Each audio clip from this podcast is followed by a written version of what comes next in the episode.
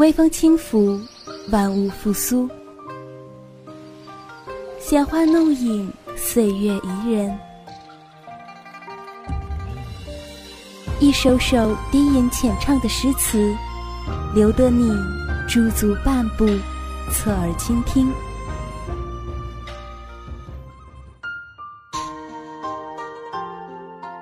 窗外有雨，风里有声。偷得浮生半日闲，浮沉书海，领略人生。画中伊人在闺中月，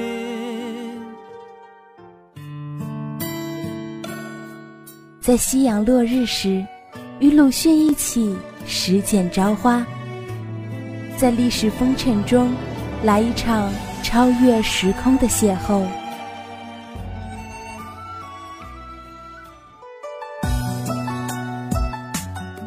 校园文学金谷园，带你走进文学世界，分享文字心情。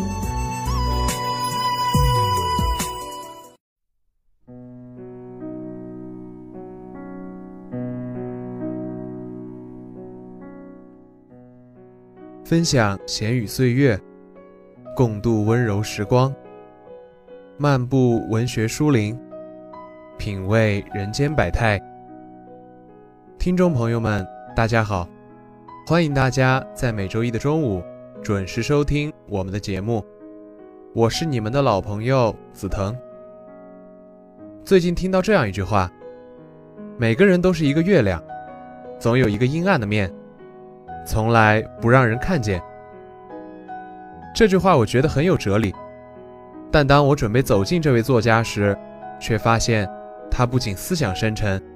而且更为人所知的是，他的幽默，尤其擅长幽默讽刺的小说。他写就了著名的《百万英镑》，他就是这样的幽默有趣、机智而不失风度的人。甚至马克·吐温被人评价为是第一位真正的美国作家，而我们都是继承他而来的，并且我们相信这样的称号。他是担待得起的。那么，一小段音乐过后，就跟着紫藤一起走进马克·吐温的世界，走进今天的金谷园吧。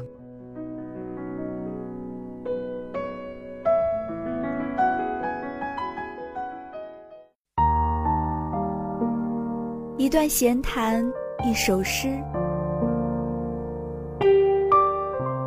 一曲诗篇，一席话，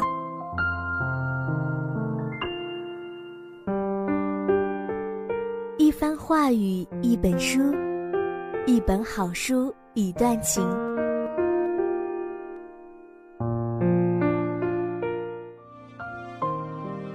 一段时光，一段记忆，闲语岁月。我们一起聆听。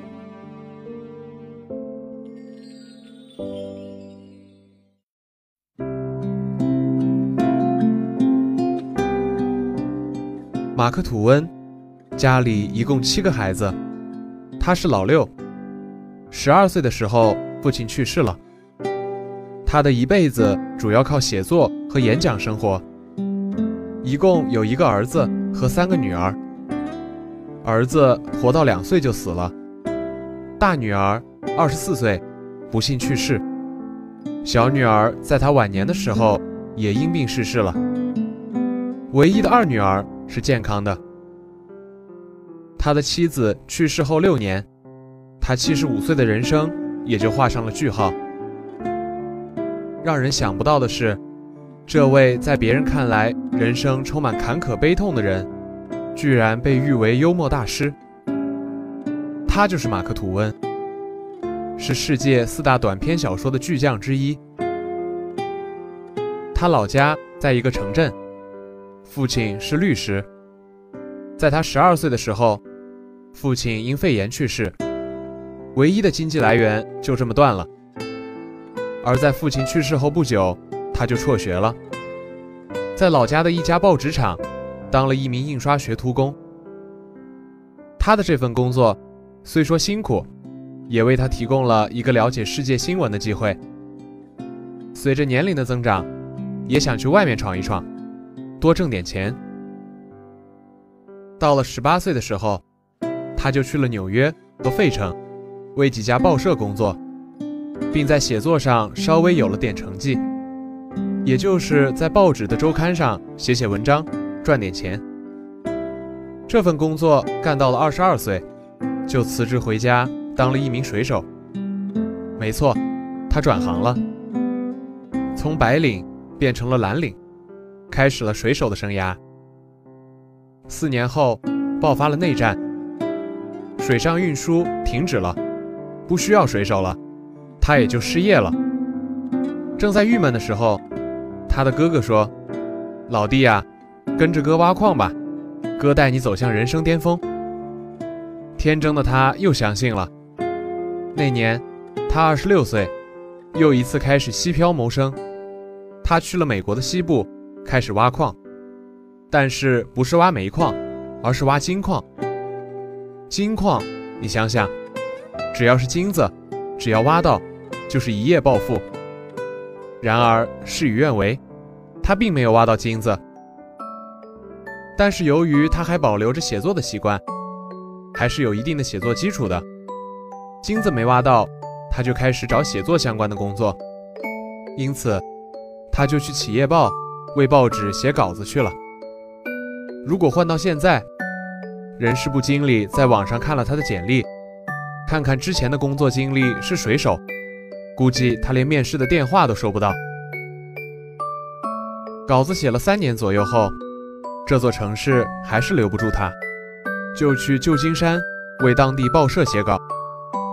这时候他已经二十九岁了，飘来飘去，还是单身。过了一年。也就是他三十岁的时候，好运终于来了。这个好运是和他的工作有直接关系的。他是写稿员，写着写着，终于写出了一篇报文。他的短篇小说《卡拉维拉斯县著名的跳蛙》居然火了。由于他的小说比较受欢迎，他开始了第一次的全国巡回演讲。三十岁能有这样的成就，也是很不错了。到了三十二岁的时候，马克·吐温挣了点钱，于是开启了一场说走就走的欧洲旅行。在旅行期间，他遇到了这辈子最爱他的那个人。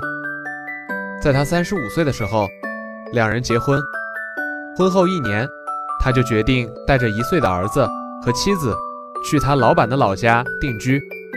由于当地作家比较多，交流起来也比较方便。定居后才一年的时间，正要发展他的事业的时候，不幸的事发生了。他的儿子突然因病去世了，才活了两岁，这样的打击是非常沉重的。还好的是，夫妻二人后来又有了三个女儿。三十九岁到五十六岁，这十七年来。可以算是马克·吐温最辉煌的时期，好多作品也是在这个时期发表的。他通过写作赚了不少钱，于是拿着挣来的钱去搞投资。在我看来，他有文学创作能力，但是却没有经商的能力。投资项目只是一些小发明，可他投资的项目全部失败了，不仅没有赚到钱，还欠了一屁股的债。这个时候他已经五十八岁了，人生已经过了一大半。本想继续通过写作来挣钱还债，结果那个出版社过了一年也倒闭了，因此全家不得不搬到欧洲生活。他也不得不重新开始全世界的演讲来挣钱还债。由于他的晚年，美国与西班牙的战争，他的写作风格也开始发生变化。由最初的现实批判到揭露人性的贪婪和残忍，矛头直指美国政府。他的反帝国主义却给他带来了危险。他被许多人定位为叛徒，很多作品在他有生之年无法发表。在他六十八岁的时候，他和生病的妻子搬去了意大利。一年后，陪伴他三十多年的妻子去世了。妻子死后，他和家里仅剩的两个女儿去了纽约，过完了最后的人生。马克·吐温是他的笔名，一般认为这个笔名来源于早年水手的术语，意思是水深三英尺。他曾当过领航员，与他的伙伴测量水深的时候，他的伙伴叫道：“水深三英尺，这是轮船安全航行的必要条件。”还有一个原因，是他的船长塞勒斯，曾经是位德高望重的领航员。不时为报纸写些介绍密西西比河风土人情的小品，而船长的笔名就是马克·吐温。1858年，塞勒斯船长发表了一篇预测新奥尔良市将被水淹没的文章。调皮的马克·吐温决定拿他开个玩笑，就模仿他的笔调写了一篇非常尖刻的讽刺小品。谁知这篇游戏文章。竟深深地刺痛了老船长的心，老船长从此弃笔不写，马克·吐温这个笔名也从此在报纸上销声匿迹了。四年后，当上记者的马克·吐温得知塞勒斯船长逝世的噩耗，为自己当年的恶作剧追悔不已，决心弥补这一过失。于是他继承了这个笔名，并因此开始了他的写作生涯。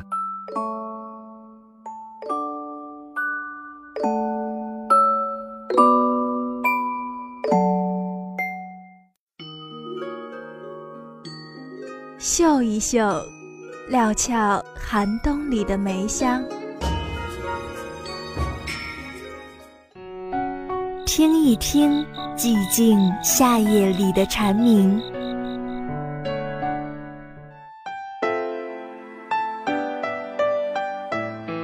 在繁华尘世中，寻找心灵的净土；在万般寂静中。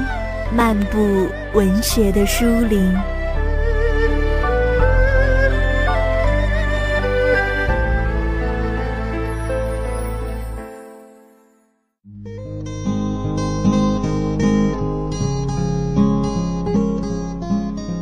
压抑的太久，让我们来为有人实现梦想中的自由而欢呼雀跃。我们是孩子，想象是我们亲密的伙伴。梦境是我们达到心愿的一条途径。谁有一个妙趣横生的童年，谁就拥有了世界，并可以让我们流连忘返。是的，马克·吐温先生笔下的小精灵，就是他，汤姆·索亚，全世界少年儿童的伙伴。马克·吐温是世界闻名的小说家，他擅长将现实主义的刻画和浪漫主义的抒情。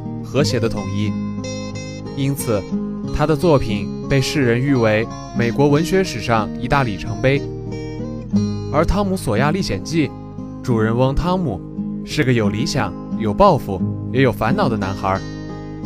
在作者的笔下，汤姆这个男孩，以其栩栩如生的顽童形象，给我们留下了深深的印象。这本书描写的是以汤姆为首的一群孩童。天真浪漫的美国生活，为了摆脱枯燥无味的功课、虚伪的教条和呆板的生活模式，他们做了种种的冒险，来改变自身的环境。汤姆的父母早年就去世了，他被寄养在姨妈的家里。在姨妈眼里，他是个捣蛋鬼，而自己却又情不自禁地喜欢这个孩子。他聪明、勇敢、正直、善良，在那个年代。汤姆有一点叛逆，有一个梦想是去当绿林好汉。在他们的头脑里，强盗就是劫富济贫的英雄好汉。西班牙海上黑衣大盗、血手魔王、海上霸王，这些都是孩子们向往的头衔。在一次冒险中，他们完成了自己的心愿，而汤姆成了这三个离家出走的孩子的领袖。逃到一个荒岛后，人们以为他们淹死了。正在为他们举行丧礼的时候，他们却回来参加自己的葬礼。小汤姆的故事是一个个令人废寝忘食的故事。在主日的学校里，他是顽皮、惹老师头疼的问题儿童；周末被罚刷墙，汤姆竟施出诡计，不但让那些男孩不知不觉地自愿成为他的俘虏，还自动地奉上谢礼。去墓地探险，他目睹了一起凶杀案，在无辜者即将遇难的时候，汤姆勇敢地站了出来，指证了凶手卓伊，成了一个了不起的英雄。去郊游的时候，他救了自己和小伙伴佩奇，还找到了真正属于自己的宝藏。汤姆·索亚的作为，已经远远地超出了一个孩童所能经历的一切。在汤姆的身上，我们能看见许多人童年的幻想，而实现这一梦境的，就是鬼精灵汤姆和赐予他生命的小说家马克·吐温。汤姆·索亚。不仅仅是为儿童所做的一个多面性人物，更是为使所有人回忆童年、梦想童年所刻画出来的一个小精灵。汤姆在充满阳光的世界里，告诉我们：只要有欢乐、有梦想，美梦便可成真。终有一天，我们的天性可以自由自在地发挥，创造出一片属于我们自己的梦幻天地。马克·吐温曾在《汤姆·索亚历险记》中序言里写道：“这本书所描绘的冒险故事，大多都实有其事，其中的一两件是我亲身的经历，其余的是我儿时的伙伴所发生的故事。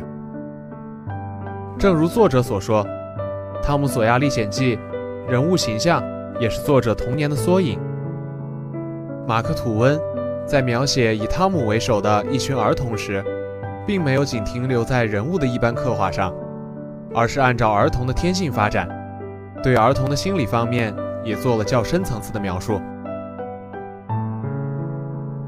马克·吐温的一生似乎注定要带上传奇的色彩。1835年，他降生的那一年，哈雷彗星曾划过长空。后来，马克·吐温为自己预言。当1910年哈雷彗星再次出现的时候，他会随他离世。那年4月19日，彗星果然出现，他也果然在四天之后与世长辞了。马克·吐温是独一无二的，无法相比的。他是美国文学中的林肯。他说：“永远要像你不需要金钱那样的工作，永远要像你不曾被伤害过的那样去爱别人。”永远要像没有人在注视你那样勇敢的跳舞，永远要像在天堂那样的生活。好了，不知不觉又到了和大家说再见的时候了。我是紫藤，下周一同一时间，金谷园与你不见不散。